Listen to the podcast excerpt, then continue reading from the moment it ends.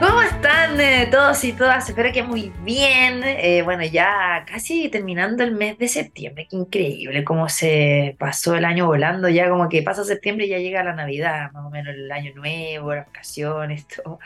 Así que bueno, espero que estén muy bien como cada jueves y como cada martes, conectadísimos, ¿no? Eh, con TX Health para hablar de temas de salud. Y hoy día quería felicitar especialmente y darle la mejor buena vibra para su estreno mañana de un querido amigo y también viejo colega eh, radial, Alejandro Alaluf, que va a estrenar el programa en TX Plus un programa de tecnología, de gadgets, de reviews, que va a empezar todos los viernes a las 3 de la tarde. Así que de verdad le quiero desear lo mejor e invitarles a que eh, puedan eh, participar. No sé, no sé si lo podía decir o era, era secreto, pero justo ayer estuve con, con el Alejandro y, me comentó eso, así que nada, yo fue una conversación que surgió en un evento y finalmente se materializa y eso me encanta cuando a veces los sueños se concretan y las buenas conversaciones pueden llevar a nuevos proyectos. Así que eso. si me tira pata, no me reten, ¿ya? Pero por lo menos quería desearle buena suerte mañana a Lale con su nuevo programa TX Eh, hoy día vamos a tener distintos temas interesantes de conversación. Vamos a estar hablando sobre alimentación del futuro con Cristina Vergara, que es la subdirectora regional de investigación y desarrollo del Instituto de Investigaciones Agropecuarias en línea. Y también vamos a conversar con Andrea Godoy, psicóloga de Clínica Bupa Santiago, sobre la prevención del suicidio. Todo eso y más hoy día aquí en TX Health. Recuerden que las redes sociales son el hashtag TXHealth, arroba TXPlus, arroba Andreo Baid, Spotify, SoundCloud, eh, TXPlus.com. Nos vamos con los Foo Fighters y a la vuelta con las entrevistas.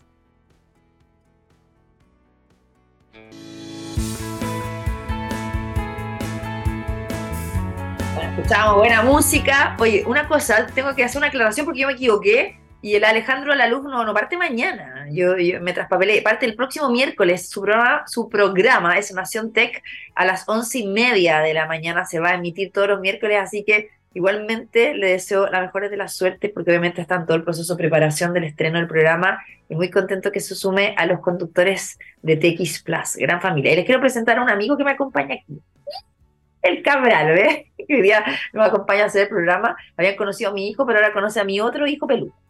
Así que eso. Bueno, dicho esto, les quiero contar que hoy día vamos a estar hablando, como les había mencionado, de eh, alimentación del futuro y sobre todo cuáles son los alimentos que eh, pueden de alguna forma ayudarnos en todo este proceso de eh, envejecer sanamente, ¿no? y claramente la expectativa de vida, ustedes saben que ha ido aumentando con los años, las personas antes fallecían a los 50 años, ahora con toda la medicina, los avances, ¿no? Las terapias, eh, también muchos de los alimentos que son funcionales, las personas pueden llegar a vivir hasta los 100 años, ¿no? Obviamente el promedio de vida más o menos son los 85, 90, pero sí se ha ido eh, alargando. Y por supuesto, em, hoy día queremos conocer cómo las investigaciones nacionales están trabajando en entregar soluciones innovadoras que, por supuesto, puedan eh, ayudar a mejorar la salud y eh, el envejecimiento también saludable. Y hoy día queremos saber mucho más al respecto. Tenemos una tremenda invitada, está con nosotros Cristina Vergara, y es la subdirectora regional de investigación y desarrollo del Instituto de Investigaciones Agropecuarias, el INIA, La Platina. ¿Cómo estás, Cristina? Muy bienvenida. Hola Andrea, muchas gracias por la invitación. Muy feliz de poder conversar de este tema que es súper interesante alimentación saludable, envejecimiento saludable, etcétera. Y pues, bueno, antes de partir, eh, yo los conozco perfecto, pero acá tú sabes que se conecta gente de todo el mundo. Entonces, nos gustaría que nos cuentes qué es el línea, ¿no? ¿Y por qué es tan importante? Mira, esa es una muy buena pregunta. El línea es, son las siglas del el Instituto de Investigaciones Agropecuarias. Nosotros tenemos presencia, somos un instituto de investigación y tenemos presencia a nivel nacional. Tenemos 10 centros regionales a lo largo de todo Chile dedicados a la investigación agropecuaria. Eh, dependiendo de la zona en que estemos a nivel país, vamos a tener una especialidad distinta. Si estamos en el sur, vamos a tener una especialidad más bien pecuaria. Si estamos en el norte, vamos a tener más bien de la macrozona norte, alimentos como el aceite de oliva, por ejemplo. Y yo que me encuentro en la región central, eh, tenemos aquí un desarrollo eh, respecto a ingredientes saludables, nuevas materias primas y cómo nos alimentamos cada día eso es muy importante. ¿Y cómo nos alimentamos los chilenos y chilenas? ¿Cuál es tu visión al respecto, además que eres investigadora? Mira, es bien interesante porque en realidad eh, uno ve como varios grupos de personas. Hay, hay algunas tendencias como los veganos, por ejemplo, que son súper em, estudiosos, son súper dedicados, saben qué comer, saben cómo suplementarse en aquellas cosas que no consumen por, decisión propia. Eh, así que existen grupos como ellos que son muy disciplinados eh, tenemos un gran número de la población que sufre algunas enfermedades crónicas no transmisibles, como por ejemplo eh, hipertensión, colesterol alto, y que también buscan reducir su consumo de sal, comer alimentos con grasas más saludables, que les permitan entonces balancear esta salud. sin embargo, el gran, gran, gran, gran número de la población no sigue esas tendencias, sino que más bien come lo que tiene a disposición. a veces no tiene una dieta establecida, no hay un menú semanal que pueda seguir, sino que más bien se va alimentando de lo que va encontrando en el diario vivir. Y a veces eso no es balanceado. No, pues, y, hemos, de hecho estuvimos hablando el martes de la microbiota, ¿no? O sea, la importancia de tener una microbiota sana, que son los microorganismos que habitan en nuestro intestino y que nos ayudan también a tener eh, mejor salud en general. O sea, cuando uno tiene una microbiota mala, puedes padecer muchas enfermedades, ¿no? aunque uno no lo crea. Y aquí tiene que ver la alimentación saludable sin duda. Y ahí te quería preguntar, Cristina, que ustedes están trabajando en línea en lo que han denominado un programa que se llama Alimentos del Futuro. ¿De qué se trata? Obviamente está en línea con esto. Totalmente en línea, porque em, fíjate que en línea por muchos años se dedicó solamente a la producción de alimentos en el sentido de producir variedades o materias primas como tal que van a un destino sin embargo, hace unos 10 años creó este programa de alimentos, hoy día se llama Alimentos del Futuro, en donde buscamos dar un poco un, salto, dar un, paso más adelante. Y bueno, con estas materias primas que son tan bondadosas, ¿qué más podemos hacer? ¿Cómo agregamos valores de alimentación? ¿Cómo desarrollamos nuevos alimentos, nuevos ingredientes que tengan calidad y cualidades que les permitan a las personas alimentarse mejor?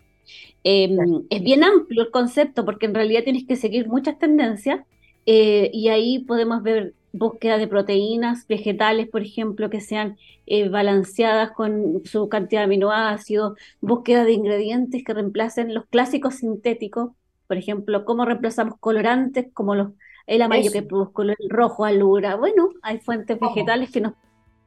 Bueno, la betarraga, por ejemplo, o sea, de poder reemplazar estos colorantes.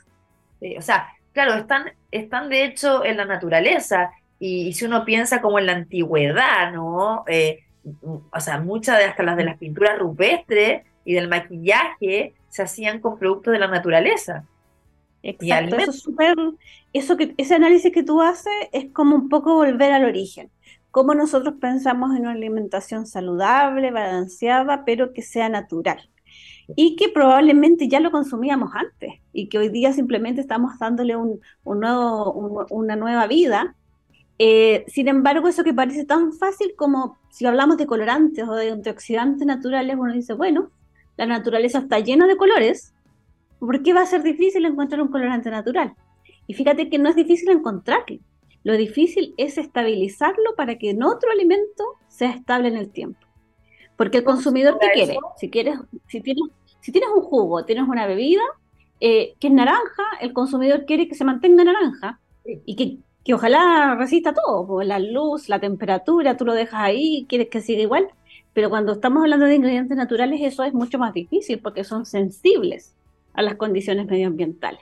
Entonces también hay que educar al consumidor que cuando estamos hablando de alimentos de origen natural, también perdemos algunas características que los sintéticos nos tenían tan mal acostumbrados.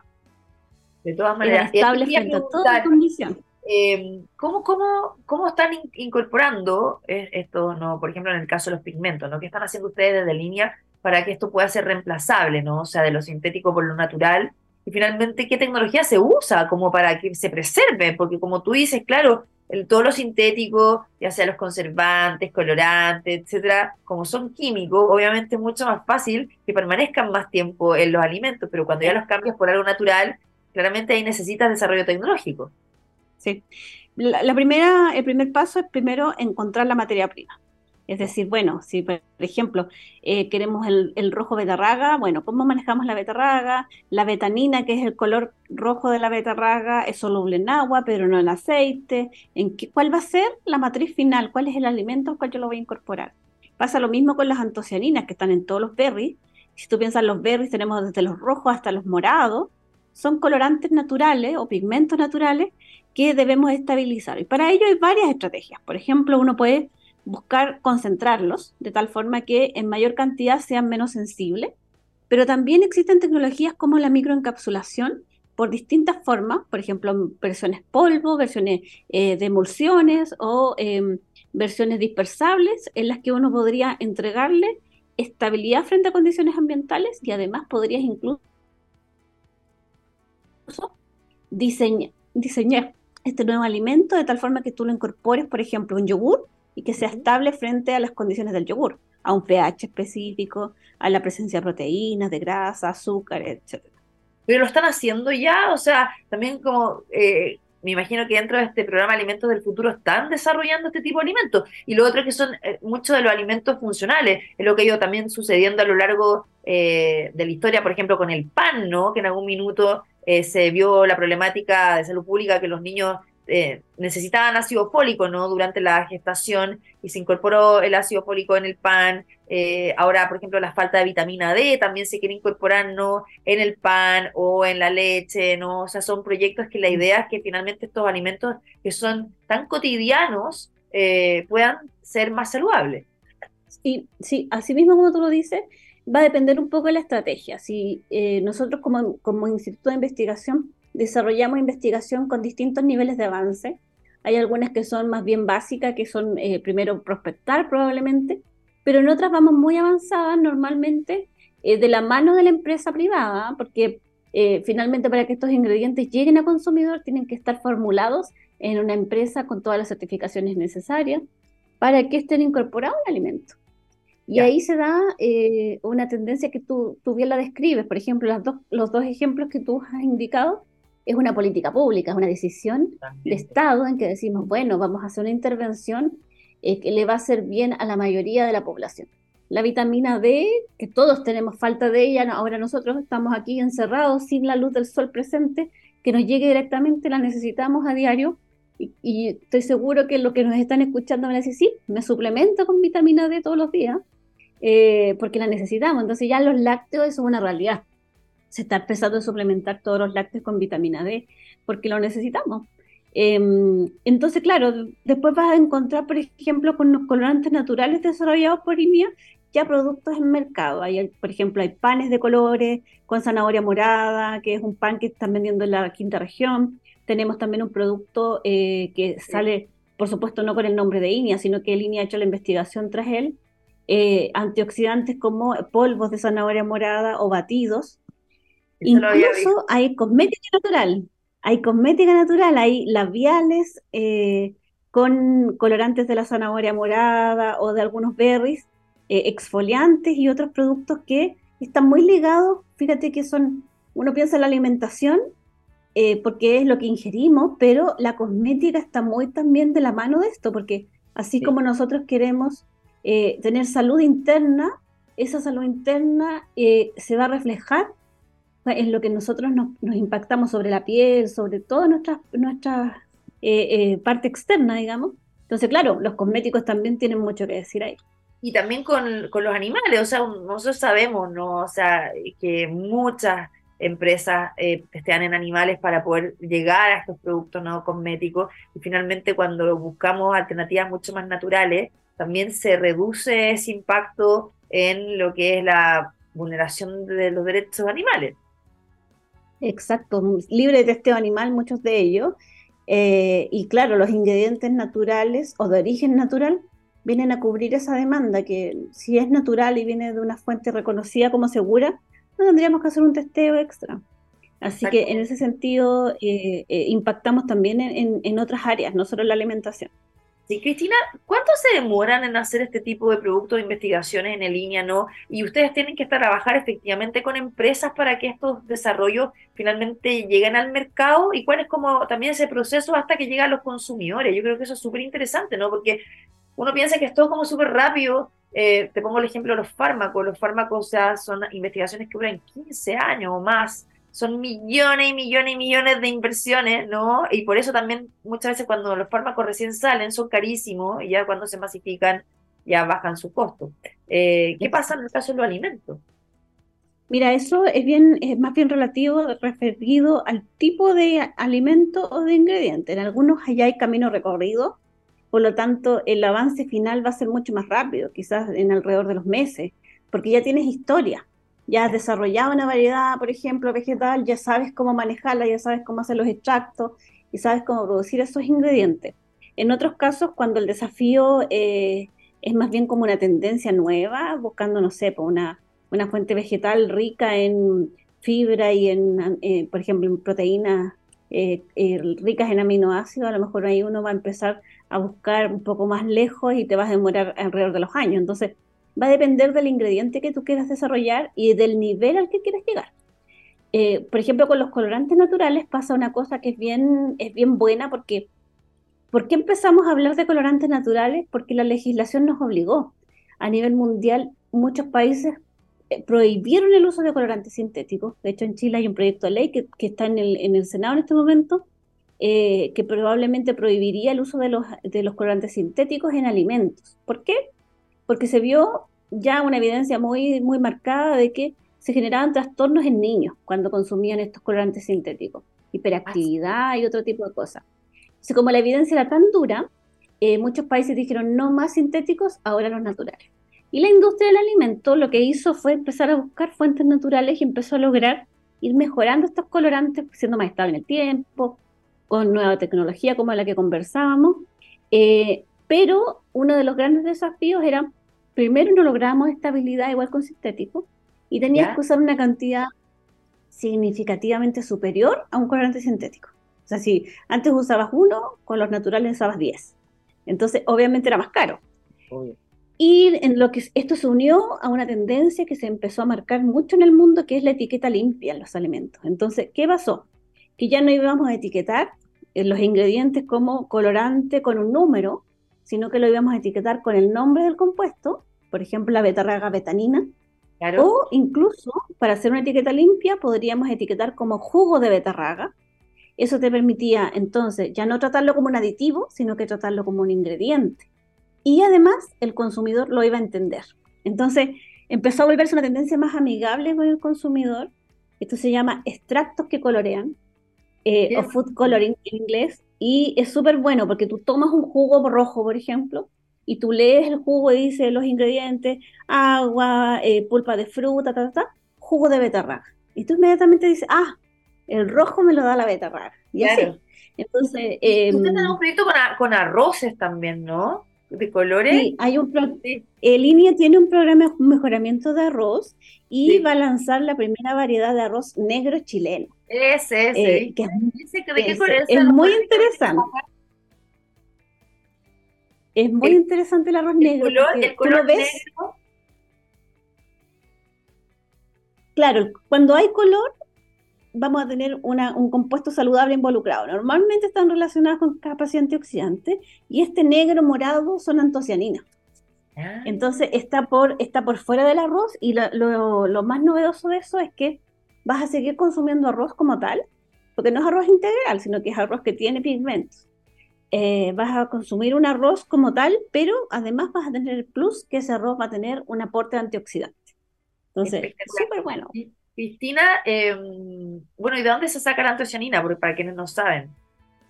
Mira, las antocianinas son un tipo de pigmento natural y eh, es bien bondadosa la clasificación antocianinas porque van desde las rojas hasta las moradas negras. Entonces, por ejemplo, ¿dónde hay antocianinas? Todos los berries tienen antocianinas. La mora, la frambuesa, las frutillas, el arándano, el calafate, el maqui, etcétera. Eh, y en la naturaleza también vamos a encontrar en los vegetales, por ejemplo, la zanahoria morada, eh, el arroz negro que estamos conversando también tiene antocianinas. Entonces, siempre que veamos colores como rojos, morados, vamos a, pensar que son antocianinas, a excepción de la betarraga, que son betaninas, son distintas. Oye, qué entretenido. Se nos pasó el tiempo volando, Cristina. Pero bueno, finalmente, una última pregunta para despedirte. Esto también incide en un envejecimiento saludable, ¿no? Totalmente. Todo lo que estamos conversando, además de ayudar a que tu salud sea mejor, eh, inevitablemente va a aportar a que tengamos un envejecimiento saludable. Porque si pensamos en pigmentos, antioxidantes naturales y una dieta balanceada. Yo siempre digo que tu plato tenga muchos colores, porque cuando decimos cinco al día o cinco colores en tu plato, lo que estamos haciendo es que vamos a tener distintas fuentes de antioxidantes que nos van a ayudar a enfrentar mejor lo que nos va a pasar a todos, que vamos a ir envejeciendo, nos vamos a ir arrugando, etcétera. Entonces, a medida que consumimos más antioxidantes naturales, ayudamos a contrarrestar un poco este proceso. Espectacular. ¿Dónde se puede encontrar toda esta información? También las redes sociales de línea. Sí, mira, tenemos nosotros un, INIA muy activo en redes sociales, arroba INIA Chile o arroba INIA La Platina, que es donde yo estoy en el centro regional. Siempre estamos publicando información sobre estas temáticas y también cualquier persona puede entrar a Google, buscar biblioteca digital de INIA y vas a tener información gratuita que puedes descargar en PDF. Hablando de Google, cumplió 25 años en el mundo y 11 años en Chile ayer, así que muy importante todo lo que nos provee. Mira, y wow, imagínate, entonces eso nos, nos recuerda que estamos envejeciendo. Exactamente, ya 25 años, imagínate mucho. Así que bueno, te quiero agradecer, eh, Cristina Vergara, subdirectora regional de Investigación y Desarrollo del Instituto de Investigaciones Agropecuarias en línea, La Platina. Gracias por estar hoy día con nosotros acá en Chile y súper interesante todo lo que están haciendo. Gracias a ti, Andrea, y bueno, cuando quieras sigamos conversando sobre alimentación saludable. De todas maneras, que estés muy bien, chao. Bueno, estamos de vuelta aquí en eh, TX Health y hoy queremos meternos en un tema que es bastante delicado, ¿no? Eh, y que tiene que ver con el Día de la Prevención del Suicidio, eh, porque las tasas ¿no? del suicidio han aumentado de forma importante en América Latina, por lo que claramente se ha vuelto un problema de salud pública es clave poner atención sobre todo lo que es la prevención, estar atento a, las señales para atender a tiempo eh, y por supuesto los familiares, los amigos eh, que puedan eh, saber ¿no? De, lo que pueda estar sucediendo con las personas y cómo poder ayudarla. De hecho, según la Organización Panamericana de la Salud, la OPS, cada año más de 700.000 personas se quitan la vida en Latinoamérica. Es una cifra tremenda y esto corresponde a una muerte cada 40 segundos. Y en Chile es el sexto país de la región y, que tiene la mayor tasa de suicidios con 9 por cada 100.000 habitantes, siendo en promedio 6,2 según las cifras del Banco Mundial. Queremos hoy día hablar al respecto, cómo podemos estar atentos a esto, cuáles son también los factores que pueden llegar eh, a, a, de alguna forma poner en peligro la vida de una persona y que quiera tomar esta medida, ¿no? Está con nosotros Andrea Godoy, psicóloga clínica de UPA Santiago. ¿Cómo estás, Andrea? Bienvenida. Hola, hola, buenas tardes, gracias por la invitación. Efectivamente, Andrea, este es un tema extremadamente delicado y serio, que requiere un enfoque compasivo y cuidadoso eh, con la persona que lo está viviendo. Entonces, y está ligado a muchos pensamientos eh, que a veces son intrusivos, ¿cierto? Y, la persona no tiende a darse cuenta. A veces el entorno vemos que algo ocurre, pero básicamente pasamos como de largo, no nos damos cuenta. Sí, yo, yo ahí tengo hartas preguntas que hacerte porque acá, por lo menos en la región metropolitana, siempre llama mucha atención cuando se producen eh, suicidios públicos, ¿no? O sea, el Costanera Center, el mall, fue como el epicentro de alguna forma, o el metro de Santiago también, ¿no? Así es. De los suicidios, finalmente terminamos poniendo rejas después de que se solicitó muchas veces. Y uno ahí em, se pregunta, ¿qué puede llevar a una persona a tomar esta decisión? Yo te lo digo em, cercano a mí, a mí me pasó en la pandemia, eh, en mi edificio, cuando estábamos encerrados, eh, una vecina se, tiró de, de, varios pisos más arriba y, fue impresionante eh, ver la situación em, en la entrada de mi edificio. Por otra parte, un, sobrino, em, un niño que tenía todo, así, un niño que tenía trabajo, que era lindo, que era amistoso, que uno jamás imaginó, eh, terminó quitándose la vida em, sin dejar ni siquiera una señal, ¿no? Sin dejar ni siquiera una, señal de que estaba pasando por esto o, o ni siquiera dejar una carta. Entonces, ¿qué, lleva a las personas a tomar una decisión tan tremenda? hay muchos factores de riesgo que estas personas están viviendo. Y dentro de estos factores pueden existir trastornos mentales, la historia también de cada persona. Quizás habían intentos previos. Entonces es súper importante, eh, claro, cuando tú me dices no, no dejó ni una carta, no, no dieron indicios, y uno ve el acto, el acto puro, y que es brutal, ¿cierto? Eh, y sí, y es impactante a nivel social, familiar, es impactante lo que ocurre con esto. Entonces, eh, estas personas que, están transitando por situaciones de mucho malestar anímico, tienden en, ocasiones a aislarse socialmente porque ya traen dificultades, ya sea económicas, de abuso de sustancia, a veces tienen experiencias traumáticas, tienen falta de apoyo. Entonces, eh, se ven desesperados, no hablan de sus problemas. Cuando hablamos de del aislamiento social es como que este ostracismo, me voy hacia adentro, me quedo inmerso en mi malestar y siento que no tiene solución. Por lo tanto, no se pide ayuda. Y en este acto desesperado... Nos dan como muestras de que están mal, porque a veces como pasa un, pasa que el día antes está todo bien y, y, en, casos ¿no? de familiares que cuentan experiencias, que comparten, cenan, eh, buenas noches, todo bien, y al día siguiente toman esa decisión, ¿no? Y de verdad uno como que eh, también está la culpabilidad que, llena a la familia post situación. ¿Cómo no pude hacer algo para prevenir esto? Por eso es tan importante en esta vuelta, cuando tú mencionabas al comienzo, cuáles son las señales de alerta, a qué tengo que prestar atención. Y justamente tiene que ver cómo esta persona, que, o sea, ni siquiera porque la persona esté demostrando el, malestar.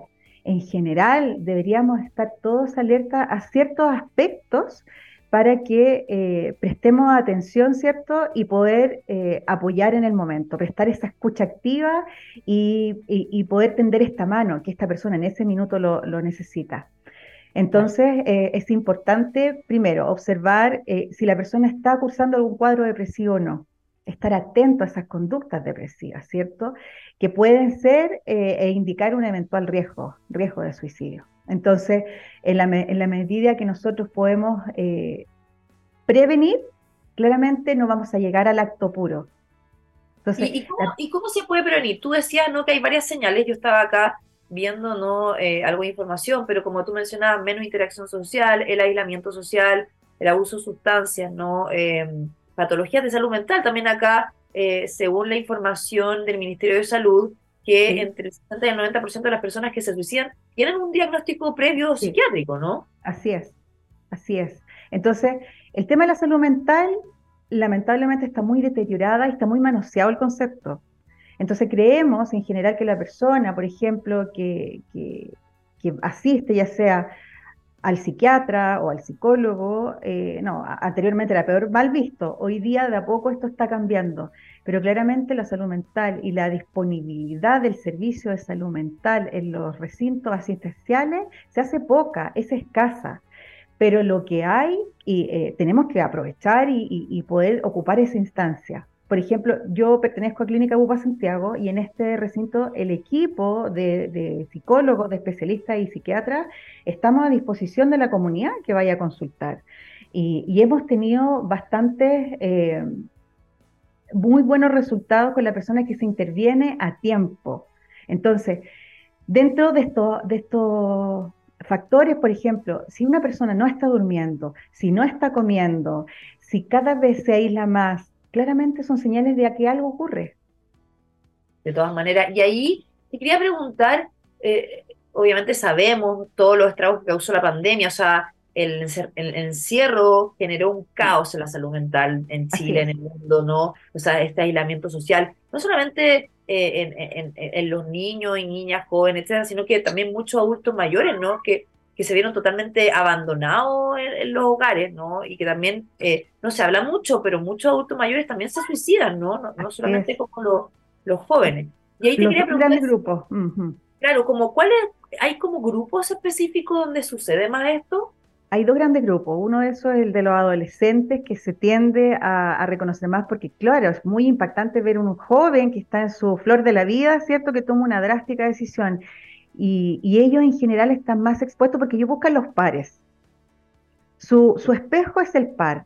El tema está que en estos pares a veces están muy eh, eh, sumergidos, como decía hace un rato, en la droga, en el alcohol, en estas adicciones que los desregulan, en este por ejemplo, cuando hablamos de alimentación, en este comer emocional, ¿qué hago yo para regularme? Voy, como en exceso, voy, dejo de comer. Entonces al final igual me estoy dañando. Y el otro gran grupo, el grupo de la tercera edad, los adultos. y se subestima mucho.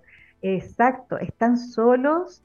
¿Y por qué? Porque nosotros, los adultos, estamos ocupados en nuestros quehaceres, eh, estamos agotados porque el tema económico que hoy día impacta a nivel social nos tiene a nosotros trabajando en exceso. Por lo tanto, es como que cada uno se la está arreglando de la mejor manera. Qué complejo.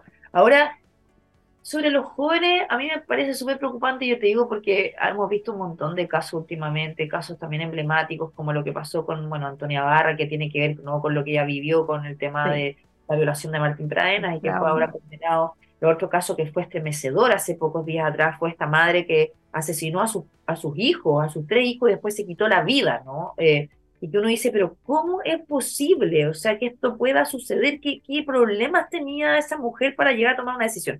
Y ahí mi pregunta es, em, ¿qué, pasa en ciertos momentos de la vida, quizás en la adolescencia en este caso, en, en, todo lo que implica el desarrollo, estos nuevos desafíos, la universidad, las presiones, el rol de los padres, para que pueda llegar a pasarle por la cabeza a un adolescente eh, quitarse la vida. Y más allá de que pueda estar diagnosticado con alguna depresión endógena o que tenga relación con el consumo de droga, eh, ¿hay situaciones durante el proceso de desarrollo que puedan también generar como un gatillante?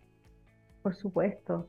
O sea, mira, aquí puede ocurrir un evento así de pequeño y, se va, y va a ser gatillante porque la persona quizás no tiene las herramientas para poder elaborar esa situación en particular, ni hablar de los traumas más grandes, como los que mencionaste.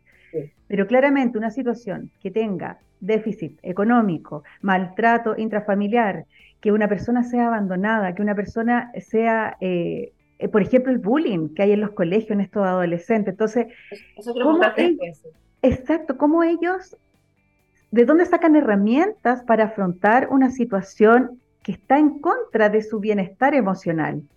Cuando nosotros los adultos, los padres, por ejemplo, queremos darle todo lo mejor a nuestros hijos, desde lo económico, desde el techo, la salud, qué sé yo, pero van afuera, al exterior, y se encuentran con todo este otro maltrato. ¿De qué manera yo lo protejo? Y justamente pasa por esta escucha activa interna, en donde yo, por ejemplo, deje el celular, lo deje a un lado y te pregunte, hijo, ¿cómo te fue? ¿Cómo estás? ¿Necesitas algo? No sé, cosas tan sencillas como eso. Porque a veces nosotros, hola hijo, estoy con el celular al lado, pero no me estoy conectando con el hijo. Eso es impresionante, o sea, toda la virtualidad ahora eh, ha hecho que nos desconectemos entre las personas, ¿no? Y a mí, a mí me pasa, por ejemplo, yo tengo dos hijos, pero chicos, eso no está pendiente, que trabaja el celular y los niños no que te piden es que juegues y uno, por último, darle un poco de tiempo, que sea calidad, pero darle el tiempo, ¿no? Y ahí, y ahí tiene que ver mucho como con las relaciones personales dentro de la casa, o sea, de, de o sea, como consejos que también nos puedan dar, ¿no? O sea, a, los papás, a las mamás que a lo mejor están escuchando, que tienen hijos adolescentes, sobre todo que es la etapa más compleja. Compleja. Bueno, yo tengo un adolescente y yo he aprendido a transitar justamente con esta experiencia eh, en donde también debo desacelerar la máquina un poco. No hay nada bueno ni nada malo pero sí es importante detenerme y decir, hijo, ¿cómo estás? ¿Qué necesitas? O simplemente, hijo, ¿qué estás haciendo? Este, ¿qué estás haciendo? Cuando ellos están metidos en el play, por ejemplo, o a veces solo en el celular viendo videos, ¿qué estás viendo? Son pequeños consejos que a veces sí podemos salvar vidas con esas pequeñas y son grandes cosas. Lo que pasa es que cada vez estamos más distantes. Antes era normal salir a jugar a la calle, era normal sentarnos a la mesa a comer, era normal ir a comprar con la mamá o el papá o el amigo a la esquina. Hoy día ni siquiera podemos salir a la esquina porque te asaltan. Entonces, ¿qué hacemos? Cada vez más nos encerramos más y obviamente la tecnología que vino para quedarse y que la necesitamos porque ha ayudado mundialmente a la economía, a las personas a desarrollarse en el ámbito intelectual, etcétera, pero también eh, a veces nos priva de este contacto con el ser humano, con este otro. El mirarte a la cara. El, rol de la familia, ¿no? O sea, de, de, verdad es que nos genera una adicción en las pantallas, esa es la cuestión, y, y terminamos estando más pendientes de lo virtual que lo real, y nos olvidamos de que nuestro hijo, nuestra mujer, hombre o abuelo, lo que sea, nos necesitan también. Si podemos estar acompañados, estar acompañados pero solo. Exacto. Por eso, una de las cosas que yo siempre eh, trato de transmitirle a mis pacientes en consulta, partamos desde cosas muy sencillas. Por, ejemplo, con sentarnos a la mesa, eh, juntos poner la mesa, ¿cierto? Distribuirnos las tareas, cosa que tampoco la carga se vaya todo para el, para el adulto responsable o el cuidador, sino que todos podemos colaborar. Yo creo que es un concepto que debería empezar a, a sumar. Somos colaboradores en la familia, entonces, cuando eso yo lo entiendo, soy capaz de eh, empatizar con la mamá que está cansada, con el papá que viene de mil horas trabajando también y que a la casa llega y quizás tiene muchos problemas más desde lo económico, desde lo resolutivo y no tiene las herramientas blandas para poder sentarse con el hijo y saber cómo le fue en el colegio. Entonces, y si estoy afuera, hijo, te estoy llamando, hija, eh, ¿qué estás haciendo? ¿Hiciste tus tareas? Eh, ¿Ordenaste tu mochila? Cosas sencillas, pero a la larga suman, y eso es lo que necesitamos. y lo otro eh, es también cuando consultar, ¿no? Yo creo que eso es, es, re importante porque en el caso que se necesite eh, apoyo psicológico o, de medicamentos, ¿no? Con un psiquiatra, yo creo que eso es súper clave, ¿no? ¿Cuándo hay que consultar? Cuando vemos estos que tú mencionabas, ¿no? Así es. Sí, mira, si tú como mamá o cuidador te das cuenta que tu hijo está aislado, que no está durmiendo porque está conectado mil horas al celular en la noche, bueno, el control parental es fundamental. Necesitamos ordenar la casa interna, ya desde cosas tan sencillas como horarios de levantada y acostada. Pero si el hijo, lamentablemente, este adolescente o, o la persona adulta pasa estas horas, claramente al día siguiente va a andar agotado, va a andar cansado porque no va a tener un sueño reparador. Si la persona deja de comer o come en exceso o veo conductas disruptivas en torno a la alimentación, también es importante consultar. Si la persona ha sufrido, por ejemplo, de, de bullying y no lo refiere, no lo dice, pero sí se aísla, es un signo evidente de que algo está ocurriendo ahí. Una persona que está siendo maltratada dentro de la relación de pareja Claramente, mm, quizás no lo va a decir por vergüenza, por miedo, por temor, pero un otro que se dé cuenta puede invitarlo a que consulte. No, de todas maneras, eh, y, para ya terminar, porque tengo que despedir, Andrea, pero ¿cómo has visto que ha ido mejorando también las políticas internas o los reglamentos de los colegios? Yo te lo digo porque em, veo que si bien supuestamente se han ido actualizando, igual hay muchísimos casos de bullying en los colegios y los colegios no saben cómo enfrentarlo. O sea, a veces no tienen, no tienen las herramientas o la, capacidad, la capacidad eh, como enfrentar situaciones y muchas veces hacen los locos y, y es súper grave, sigue pasando a pesar de todo lo que hemos vivido. Sí, lamentablemente sí, sigue pasando.